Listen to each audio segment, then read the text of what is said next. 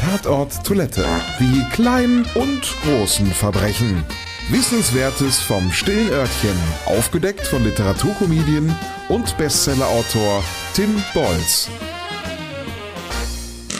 Das rhythmische Urinal von Tokio. Das Restaurant Ten und Chi in Tokio hält für seine männlichen Besucher eine echte sportliche Herausforderung parat, die Rhythmus und Taktgefühl des Benutzers voraussetzt. Das Urinal auf dem Herren-WC ist nämlich nicht nur einem geöffneten, lächelnden Frauenmund nachempfunden, sondern beginnt auch noch von einer Seite zur anderen zu schwingen, sobald eine Melodie ertönt, wenn man vor das Urinal tritt. Um nicht als Danebenspritzer dazustehen, muss man also zwangsläufig mit im Takt wippen, um der Putzfrau unnötige Arbeit zu ersparen. Auch die restlichen Toiletten sind mit besonderen Raffinessen ausgestattet. So schaut dem Benutzer bei einem anderen Urinal ein Riese von oben herab in den Schritt und beginnt mit ihm zu sprechen. Der Riese bestätigt entweder, dass man da wirklich ein nettes Exemplar in Händen hält, oder gibt den Ratschlag, doch etwas näher an das Urinal heranzutreten, weil er doch arg kurz geraten ist. Auch die Damen kommen beim Besuch der Toilettenanlagen des Ten und Chi nicht zu kurz.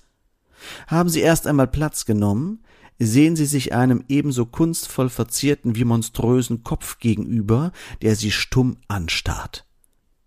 Kaum bequem gemacht, beginnt das Schauspiel und der riesige Kopf setzt sich unter wahnsinnigen Klängen in Bewegung. Er schiebt sich so nah an einen heran, dass man Angst haben könnte, von dem Schädel zerquetscht zu werden. Jedoch stoppt er im letzten Moment und küsst der Dame sanft die ihm entgegengestreckten nackten Knie. Selbst das Toilettenpapier hält noch eine Überraschung bereit.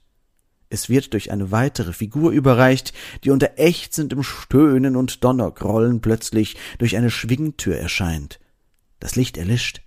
Es entsteht eine mysteriöse Atmosphäre, die sich erst wieder auflöst, wenn die Säuberung vollzogen und die Figur wieder samt Papierrolle verschwunden ist. Tatort Toilette.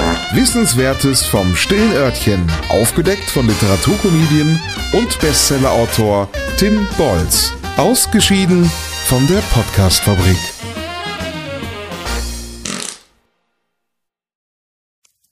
Wenn es Nacht wird, kommen zwei tiefe Stimmen in deinen Podcast-Player, um dich mit ihren Geschichten ins Bett zu bringen.